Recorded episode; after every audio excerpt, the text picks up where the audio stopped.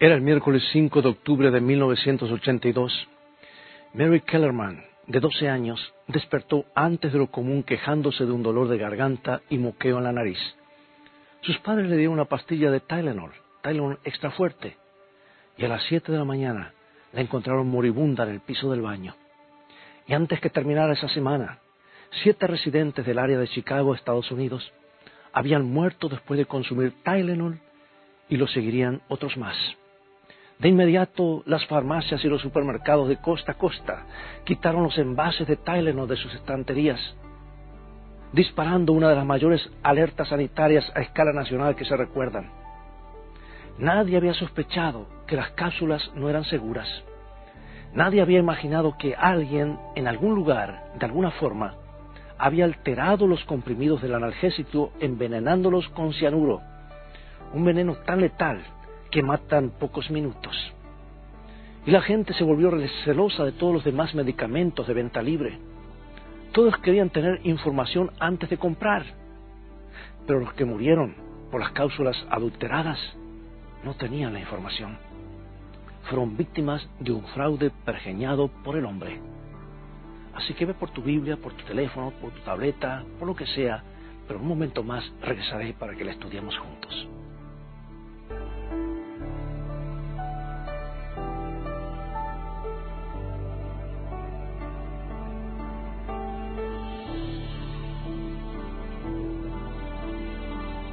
Durante siglos, amigo y amiga, un fraude mundial ha estado engañando a millones. Y quizás lo ha hecho contigo también. Un poder ha estado alterando las enseñanzas puras de la palabra de Dios, adulterando su verdad con falacias tan mortales como las cápsulas envenenadas de Tylenol. Y Dios ha hecho sonar la alarma en todo el mundo. Y en el libro Apocalipsis se describen tres ángeles que proclaman tres mensajes específicos para advertir a todos los habitantes de la tierra justo antes de la segunda venida de Cristo. Y el mensaje del segundo ángel presenta cómo sacará Dios a luz este gran engaño religioso o gran sistema religioso que al final del tiempo promueve enérgicamente un sistema de religión falso. Escucha Apocalipsis 14, 8. Otro ángel le siguió diciendo, ha caído ha caído Babilonia, la gran ciudad, porque ha hecho beber a todas las naciones del vino del furor de su fornicación. Sin embargo, la antigua ciudad de Babilonia estaba en ruinas en la época cuando Juan escribió el libro de Apocalipsis. Por eso pregunta, ¿hay alguna Babilonia moderna? Claro que sí. Y al continuar nuestro estudio, descubriremos en la Biblia que el nombre Babilonia, que se usa en Apocalipsis, es un símbolo de todas las organizaciones religiosas apóstatas desde la antigüedad hasta el final de la historia. La condición de caída que, que menciona Juan es la desviación de la pureza y la simplicidad del Evangelio. Y hemos descubierto en nuestro estudio de Apocalipsis capítulo 12 que en la profecía de una mujer delicada y virtuosa representada, que eso representa una iglesia, la, iglesia verdadera de Dios, y la pureza de sus enseñanzas, una mujer vestida de blanco, dice Apocalipsis 12. Ahora vemos cómo se describe, cómo escribe la Biblia un sistema de adoración apóstata o corrupto. Vamos a Apocalipsis 17, 3 al 5. Y me llevó en espíritu al desierto, y vi una mujer sentada sobre una bestia escarlata llena de nombres de blasfemias, que tenía siete cabezas y diez cuernos. Y la mujer estaba vestida de púrpura y escarlata, y adornada de oro, de piedras preciosas y de perlas, y tenía en la mano un cáliz de oro lleno de abominaciones y de la inmundicia de su fornicación, y en su frente un nombre escrito, un misterio, Babilonia la Grande, la madre de todas las rameras y de las abominaciones de la tierra. Bueno, qué contraste. Aquí se describe una mujer adúltera, inmoral, que no es fiel a sus votos matrimoniales. Se la llama madre de las rameras, o sea, la fuente de todas las enseñanzas falsas y abominaciones que ha, que ha derramado en este mundo. Sabes que muchas veces la escritura, Dios lo describe en la escritura a la idolatría, a la apostasía de su pueblo como adulterio o fornicación. Mira, hablando de los israelitas, que habían apostatado, se habían apartado al adorar a los dioses de las naciones paganas, las naciones que los rodeaban. Dios dijo en Jeremías 3:19, yo preguntaba, ¿cómo os pondré por hijos y os daré la tierra deseable, la rica heredad de las naciones? Y dije, me llamaréis, Padre mío, y no os apartaréis de en pos de mí. Pero como la esposa infiel abandona a su compañero, así prevaricasteis contra mí, oh casa de Israel, dice Jehová. Ahora, ¿por qué Dios llama a Babilonia a esa mujer escarlata de Apocalipsis? Bueno, para entender el significado de este título debemos volver atrás y trazar la historia a la antigua Babilonia, la Babilonia del Antiguo Testamento. Así que vamos a esa aventura eh, bíblica en este momento. Cuando el mundo aún estaba en su infancia, la maldad de la humanidad se volvió tan profunda y generalizada que Dios no pudo tolerarla más. Durante 120 años, Dios advirtió al mundo antediluviano de la destrucción venidera por medio de Noé. Pero cuando el diluvio, perdón, llegó, solo Noé y su esposa y sus tres hijos con sus esposas entraron al arca y se salvaron. Y cuando el arca de Noé descansó sobre la cumbre del monte Ararat y las aguas bajaron, Dios prometió que nunca volvería a destruir la vida sobre la tierra por medio de un diluvio. Y el arco iris debía recordarle esa promesa al hombre. Sin embargo, cuando los hijos de Noé ahora se multiplicaron y los siglos pasaron, separándolos cada vez más del diluvio, se olvidaron de la promesa del arco iris, del pacto de Dios. Es más, algunos llegaron incluso a dudar de que haya habido un diluvio alguna vez. Dios había instruido a los descendientes de Noé para que se esparcieran sobre la tierra y la poblaran. Resulta que los hijos de Cush tenían otros planes en abierto desafío a la orden específica de Dios, esos pueblos rebeldes decidieron unirse y construir una gran ciudad. Por eso dejaron el área del monte Ararat y se establecieron en la llanura de Sinar, en las riberas del río Éufrates. Y fue allí a orillas del río Éufrates que la gente clamó lo que dice en Génesis capítulo 11, versículo 4. Dijeron, vamos, edifiquémonos una ciudad y una torre cuya cúspide llegue al cielo y hagámonos un nombre por si fuéramos, fuéramos esparcidos sobre la faz de, la tierra, de toda la tierra. Sí, habían decidido buscar su propia seguridad, habían olvidado la promesa del arco iris. Construirían una torre que llegaría hasta el cielo, según ellos. Suena ingenuo, ¿verdad? Y obviamente lo era. Porque todo emprendimiento se basaba en el orgullo y la idolatría. Todo esto era una rebelión contra el Dios del cielo se habían vuelto ahora contra su creador y adoraban al sol, la luna, las estrellas, además de ídolos de oro, de plata, de madera. Incluso sacrificaban sus propios hijos a sus numerosos dioses. Amigos, Dios no se complacía con su maldad. La Biblia dice que descendió a mirar la ciudad y la torre que estaban construyendo, y dice Génesis 11, del 7 al 9, Ahora pues, descendamos y confundamos allí su lengua para que ninguno entienda el habla de su compañero. Y así los esparció Jehová desde allí sobre la faz de la tierra y dejaron de edificar la ciudad. Por eso fue llamado el nombre de ella Babel, porque allí confundió Jehová el lenguaje de toda la tierra, y desde allí los esparció sobre la faz de toda la tierra. Bueno, debe de haberse producido un verdadero alboroto, ¿verdad? ¡Qué caos! ¿Puedes imaginar la confusión en la Torre de Babel? Era imposible comunicarse. Finalmente se rindieron en total frustración. La mayoría de las personas se esparcieron sobre la faz de toda la tierra, pero unos pocos quedaron en ese lugar de la torre inconclusa.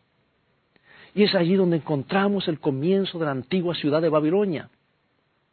Hasta el día de hoy, Babel o Babilonia se interpreta comúnmente como sinónimo de confusión, división y disensión.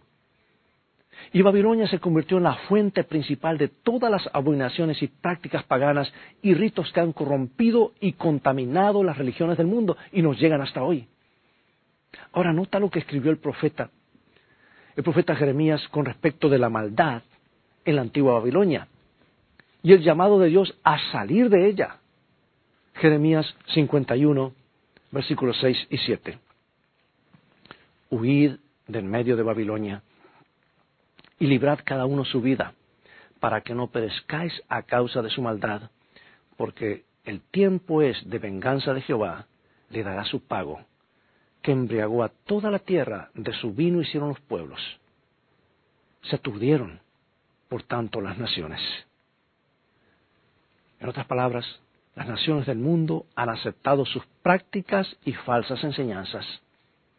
Se han intoxicado con el vino de su copa.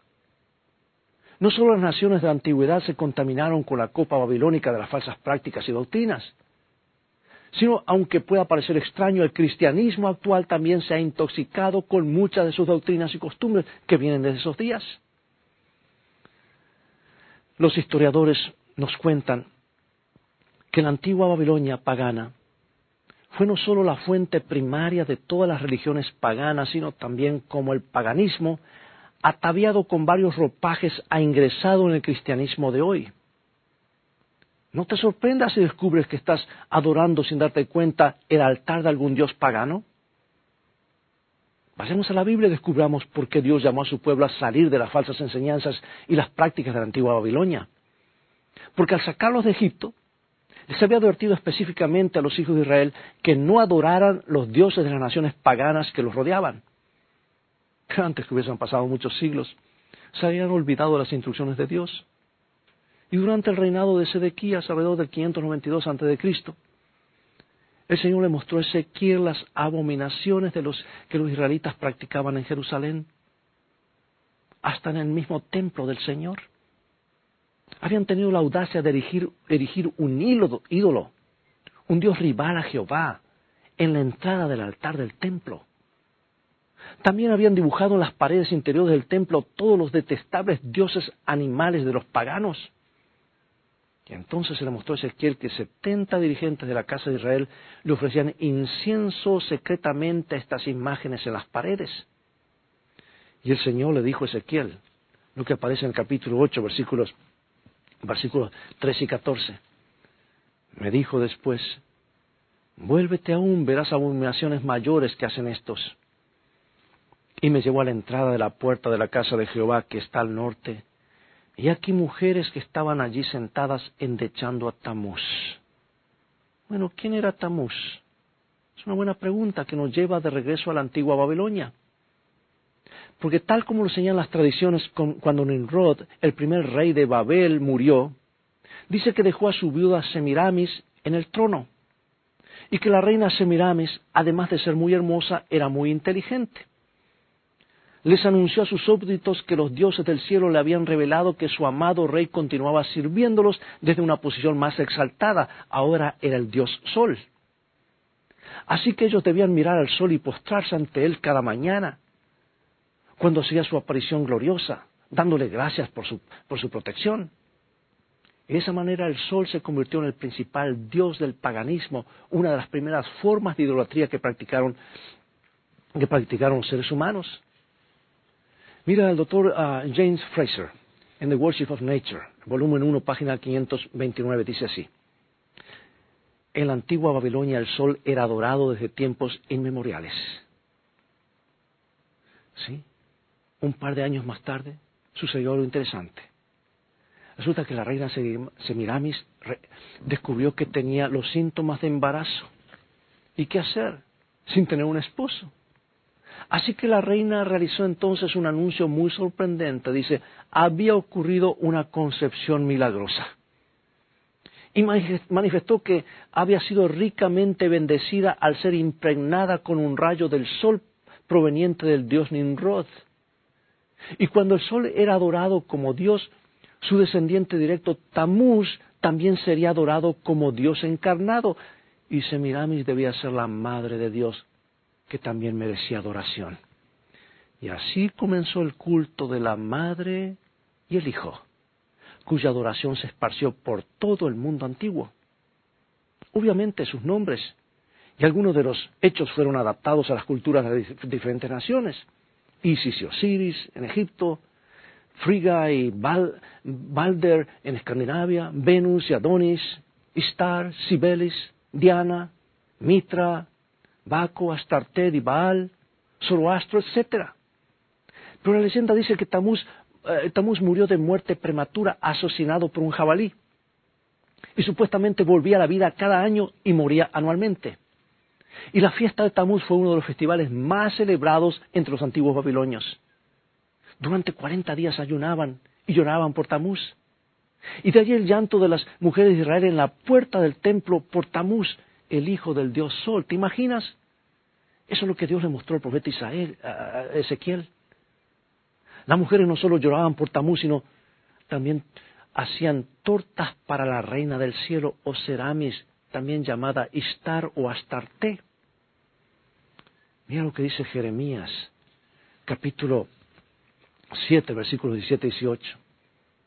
¿No ves lo que estos hacen en las ciudades de Judá y en las calles de Jerusalén? Los hijos recogen la leña, los padres encienden el fuego y las mujeres amasan la masa para hacer tortas a la reina del cielo, para hacer ofrendas a dioses ajenos, para provocarme a ira. ¿Te has preguntado de dónde salieron los panecillos marcados con una cruz que se comen en la cuaresma? Esas pequeñas tortas o panecillos se hacían en honor de la reina del cielo y se marcaban con la letra Tau, que parece una cruz, en devoción a su hijo Tamuz.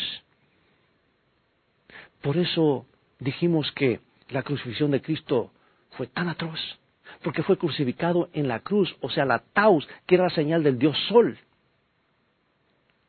Los hijos de Israel no solo lloraban por Tamuz y hacían tortas a Istar o Astarte o Semiramis, sino que Dios dice que practicaban abominaciones mayores. Ezequiel 8:16. Junto a la entrada del templo de Jehová, entre la entrada y el altar, como veinticinco varones, sus espaldas vueltas al templo de Jehová y sus rostros hacia el oriente, y adoraban al sol, postrándose hacia el oriente. Preguntamos los hijos de Israel, adorando el sol. Puede que te resulte increíble. Pero hermanos, el libro de Ezequiel nos dice cómo llegó esto a suceder. Ezequiel 22, 26. Sus sacerdotes violaron mi ley y contaminaron mis santuarios. Entre lo santo y lo profano no hicieron diferencia, ni distinguieron entre inmundo y limpio. Y de mis días de reposo apartaron sus ojos, y yo he sido profanado en medio de ellos. O sea que por causa de la idolatría, Dios permitió que la ciudad de Jerusalén fuera destruida y su pueblo llegado cautivo por los babilonios durante setenta años. Fue una lección dura pero aprendieron bien. El pueblo judío nunca más cayó en la idolatría. Pero antes de mucho, el péndulo regresó a la extrema derecha. El pueblo se tornó extremadamente legalista en sus observaciones religiosas. La adoración a Dios degeneró en formas rígidas y rituales sin una experiencia genuina. Esperaron a un rey temporal que los librara físicamente a los romanos. Y fue en ese momento de la historia cuando Jesús vino a demostrar la pureza del Evangelio, cómo es Dios, cómo es Dios un Dios amoroso y protector. ¿Y qué demostración fue esa? Ninguna vida pudo cambiar el mundo como hizo la suya. Trajo el perdón a los pecados, el gozo de la salvación y la esperanza de un mañana hermoso. Y Él suplió la necesidad de toda la humanidad. Y cuando los discípulos vivían, la, iglesia cristiana retenía la pureza de la doctrina como Jesús la vino a revelar. Pero ya en los días de Pablo, él reconoció que la apostasía estaba asomando su desagradable cabeza. Y en Hechos capítulo 20, versículos 29 y 30, encontramos este incidente. Él dice, porque yo sé que después de mi partida entrarán en medio de vosotros lobos rapaces que no perdonarán al rebaño y de vosotros mismos se levantarán hombres que hablen cosas perversas para arrastrar tras sí a los discípulos. La iglesia cristiana sufrió persecución desde sus orígenes, primero por parte de los judíos, luego por los emperadores romanos, y durante los siguientes siglos Satanás lanzó un ataque frontal hacia el cristianismo. Muchos de los emperadores promulgaban edictos muy severos contra los cristianos. Los emperadores romanos se autodeclararon dioses y exigieron que los cristianos les quemaran incienso. Y por negarse a obedecer fueron alimento para los animales en los circos de Roma. No era fácil ser cristiano en el primer siglo. Confesar al Señor Jesucristo y vivir por Él durante esas horas de la historia de la tierra es una decisión de vida o muerte. Yo pregunto, ¿cuán fácil la tenemos hoy, no es cierto? Que a veces cae una gota de agua y no queremos ir a, la iglesia por miedo que se nos mueva el paraguas. Tal vez estoy exagerando, tal vez no. Pero hermanos, cuando los fuegos de la persecución amainaron, la pureza del Evangelio permaneció. Pero como el cristianismo trató de diferenciarse de los odiados judíos y de sus costumbres y al mismo tiempo ganar a los paganos para el cristianismo, comenzó a expandirse la apostasía en la iglesia y a mezclarse el paganismo con el cristianismo. Mira lo que dice en Church History, página 54. Dice, durante el cuarto siglo hubo una inundación de paganos convertidos al cristianismo. El cristianismo se había vuelto popular y una gran proporción, quizás una gran mayoría de los que lo abrazaron, solo asumían el nombre, pero seguían siendo tan paganos como antes. El error y la corrupción ingresaron en la iglesia como un diluvio. Bueno, el cardenal Newman hace una lista de muchas prácticas. La iglesia romana admite que tomó del paganismo para facilitarles el cristianismo a los paganos. Él dice lo siguiente, leo esta otra frase.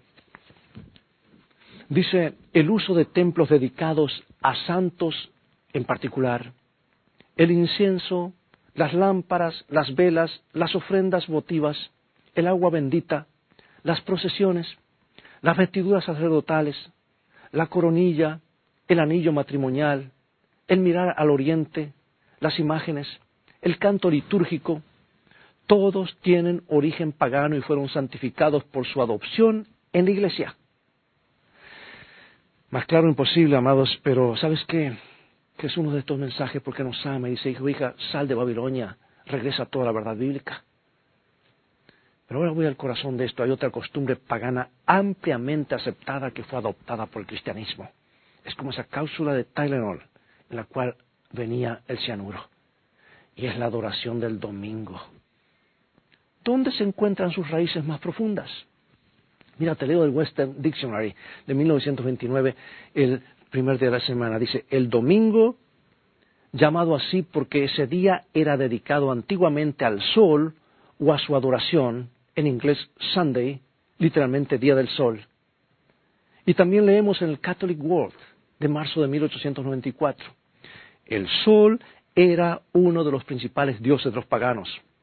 Por lo tanto, la Iglesia parecería haberse dicho, mantengamos ese antiguo nombre pagano, se mantendrá consagrado, santificado. Y así el domingo pagano, dedicado a Balder, se convirtió en el domingo cristiano consagrado a Jesús. Qué cosa tan extraña. Sí, aceptaron y adoptaron un día dedicado al dios sol pagano como su día de adoración, ignorando el día que Dios había pedido que recordaran para santificarlo. Amigo y amiga, en el mundo religioso abunda la confusión. Por eso Dios está llamando a sus hijos a salir de los sistemas confusos de adoración, fuera de la Babilonia moderna y de regreso a las verdades puras de su palabra. ¿Quién nos envía esta advertencia? Salid de ella, pueblo mío, para que no seáis partícipe de sus pecados, ni recibáis parte de sus plagas. Mira, le llama a mi pueblo. Dios tiene mucho de su pueblo todavía en Babilonia. Y está haciendo un llamado. Salgan de Babilonia, regresen a toda la verdad bíblica. Hoy, Dios nos pide que hagamos un inventario de nuestras prácticas y creencias religiosas están fundadas firmemente en la palabra de Dios? ¿O puede que estemos adorando sin darnos cuenta las enseñanzas de la Babilonia que ha caído? Doctrinas pasadas de generación a generación como tradición que no tienen fundamento en la palabra de Dios? ¿No querrías tomar tú en este momento la valiente decisión de ponerte del lado de Dios, comprometiendo tu lealtad total y tu fidelidad a Dios y a su palabra, querrías decir como Josué, sin titubeos, yo y mi casa serviremos a Jehová. Puedes estar pensando que no se trata de una decisión fácil. Implica hacer algunos sacrificios, algunos ajustes, algunos cambios. Es posible que tenga razón. Pero querido amigo y amiga, tampoco le resultó fácil a Jesús cargar la cruz hasta el Calvario. No fue fácil padecer el ridículo, los golpes, el abuso y la deserción y la traición de sus amigos. No fue fácil estar clavado en una cruz y morir con el corazón quebrantado.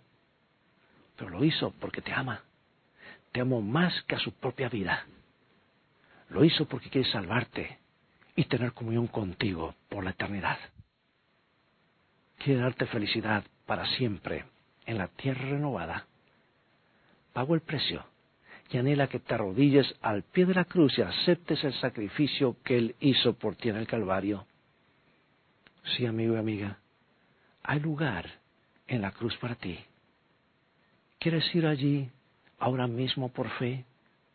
Hoy no adoramos una cruz, no nos postramos ante una cruz literal. La cruz es historia, porque Jesús no está en la cruz, hoy está vivo, intercede como nuestro sumo sacerdote en Santuario Celestial. Pero en la cruz, símbolo de lo peor, Él lo transforma en un símbolo de victoria, porque todo lo que Jesús toca lo cambia. Dios nos ayude a poner nuestros ojos en Jesús, en el Cristo viviente, que pronto vendrá por nosotros. Escuchar su llamado de salir de Babilonia y regresar a toda la verdad bíblica. Si este es tu deseo, acompáñame en oración. Oh Padre nuestro, queremos andar a la luz de tu verdad bíblica.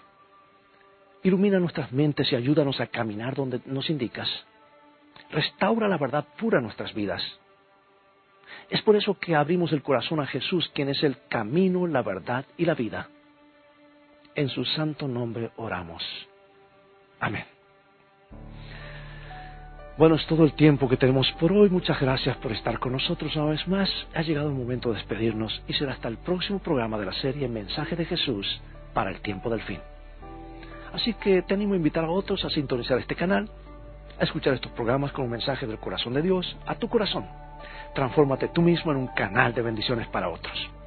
Dios te bendiga y te guarde. Y recuerda, tú vales mucho para Jesús. Él te ama más de lo que puedes imaginar. Y también recuerda que en el viaje de la vida, el cual todos transitamos, las cosas van a terminar bien si hacemos de la Biblia nuestro GPS y a Jesús como nuestro guía. Maranata.